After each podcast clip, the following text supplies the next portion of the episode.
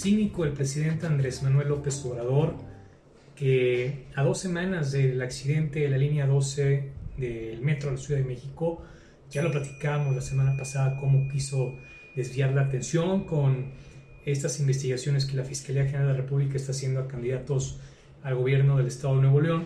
Pero ahora el presidente eh, de visita en el sur del país, en donde tanto le gusta estar, allá en sus territorios eh, originarios, pues ahora el presidente sí se toma el tiempo, aparte de haberse echado hace una semana y haber presumido que estaba comiendo en algún pequeño rincón del sur mexicano, pues ahora el presidente dice que se toma el tiempo para eh, echarse algunos pelotazos, unas eh, jugar un poco este deporte, el béisbol que tanto le gusta.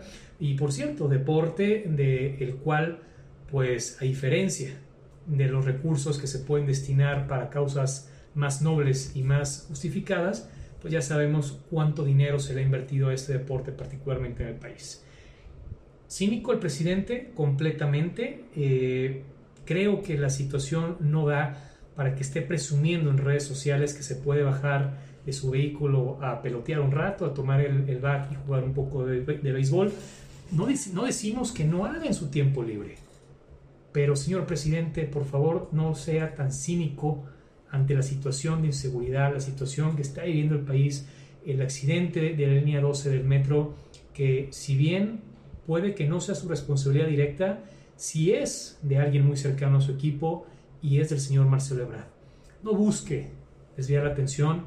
Señor presidente, hay cosas más importantes que bajarnos del coche a jugar béisbol. Soy Miguel Ángel Arevalo como todos los miércoles aquí en GDL Post. Saludos a todos. GDL Post.